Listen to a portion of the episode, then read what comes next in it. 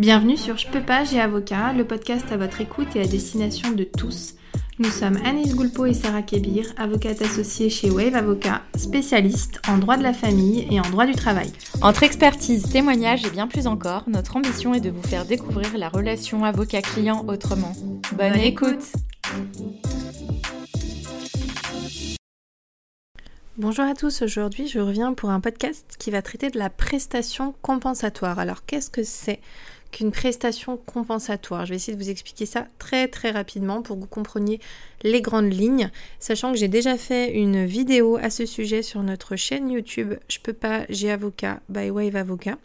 Euh, c'est une vidéo euh, que j'avais faite à mon avis euh, en 2021 que vous retrouvez facilement qui s'appelle Tout savoir sur la prestation compensatoire. Donc je ne vais pas aller aussi loin, je vais vraiment essayer de vous expliquer dans les grandes lignes et très rapidement, en moins de 5 minutes, comme j'aime parfois le faire, qu'est-ce que c'est qu'une prestation compensatoire, dans quel cadre elle s'applique. Alors la prestation compensatoire, ça va être une somme destinée à compenser la disparité euh, entre les époux ensuite du divorce. En gros, ça concerne uniquement les gens mariés, première chose.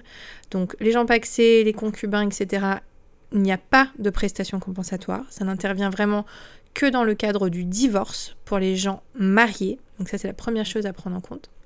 Et ça va être le plus souvent un one-shot, une somme, un capital, de l'argent qui est versé par l'un à l'autre pour compenser une disparité qui est créée par la rupture du mariage.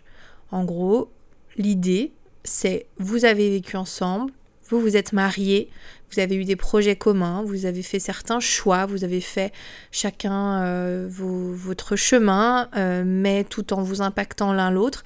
Et au moment où vous allez divorcer, va se créer une disparité entre vous et on veut compenser cette disparité par l'allocation de la d'argent en fait d'un capital de l'un à l'autre. Typiquement, l'exemple euh, vraiment euh, basique et type, ça va être un couple marié depuis euh, de nombreuses années avec plusieurs enfants. L'un des membres du couple qui s'est arrêté de travailler pour s'occuper des enfants, pour s'occuper du foyer, pour permettre à l'autre de développer sa carrière, d'avoir une carrière florissante, de pouvoir gagner des hauts revenus. Euh, qui vont profiter à toute la famille, et puis un divorce. Eh bien, l'une des personnes, celle qui s'est sacrifiée, on va dire, pour la famille, va se retrouver dans une situation beaucoup moins favorable que celle de son conjoint, euh, alors même qu'il s'agissait de choix communs, alors même qu'ils étaient mariés, et alors même qu'il y a eu des sacrifices effectués. Eh c'est un peu cette idée-là, c'est de compenser cette disparité. Alors, comme je le dis toujours, ça n'ira jamais euh, compenser toute une vie euh, de sacrifice ou, euh, par exemple, le fait de ne pas avoir travaillé toute sa vie. Hein. Ça, il faut quand même être très lucide sur la question, mais en tout cas, la prestation compensatoire va quand même pouvoir intervenir dans ces cas-là. après, c'est vraiment à géométrie variable, c'est-à-dire dès lors qu'on va avoir une disparité euh, de revenus et ou une disparité de patrimoine. On va regarder un peu l'historique, c'est vraiment euh, au cas par cas et on va pouvoir essayer de déterminer s'il y a lieu à prestation compensatoire. Il va y avoir des critères qui vont être pris en compte. Par exemple, euh, la durée du mariage, l'âge, l'état de santé des époux, parce que ça arrive qu'il y en ait un qui soit en bonne santé et l'autre moins, la qualification, la situation professionnelle de chacun. Euh, comme je le disais, les sacrifices, les conséquences des choix qui ont pu être faits, euh, quel impact ça a eu le choix que nous avons fait il y a 15 ans, bah finalement 15 ans plus tard, euh, est-ce qu'on ne se demande pas si c'était une bonne idée? Le patrimoine de chacun, donc là pareil, on va regarder, ce sera différent selon votre régime matrimonial. Si vous êtes marié sous le régime de la communauté, ce ne sera pas pareil que si vous êtes marié sous le régime de la séparation de biens. Forcément, vous n'allez pas sortir avec la même enveloppe chacun, donc ça va être pris en compte. Et on va aussi regarder euh, la retraite. ça, c'est un élément important, surtout quand on a des divorces un peu plus euh, tardifs.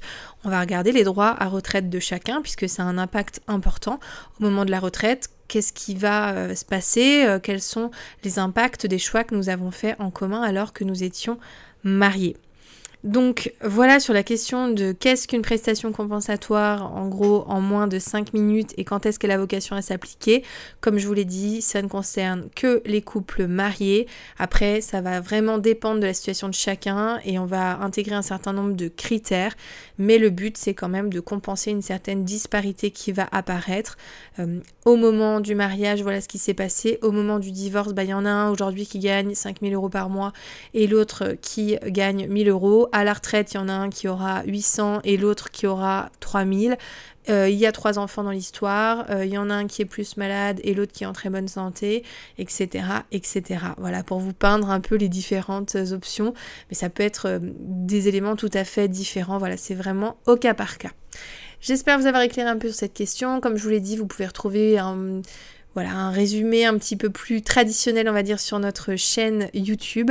Euh, tout savoir sur la prestation compensatoire. Et puis, je vais vous faire aussi un épisode sur comment on la calcule, cette prestation compensatoire, que vous puissiez un petit peu mieux comprendre. Vous pouvez nous retrouver via notre site internet www.wave-avocat au pluriel.fr et nous suivre sur notre chaîne YouTube mais aussi sur tous nos réseaux Instagram, Facebook, LinkedIn ou Pinterest. Vous pouvez aussi retrouver nos podcasts sur toutes les autres plateformes d'écoute disponibles, Apple Podcasts, Deezer ou Spotify. N'hésitez pas à nous poser vos questions, à laisser un avis et nous sommes à votre écoute. À bientôt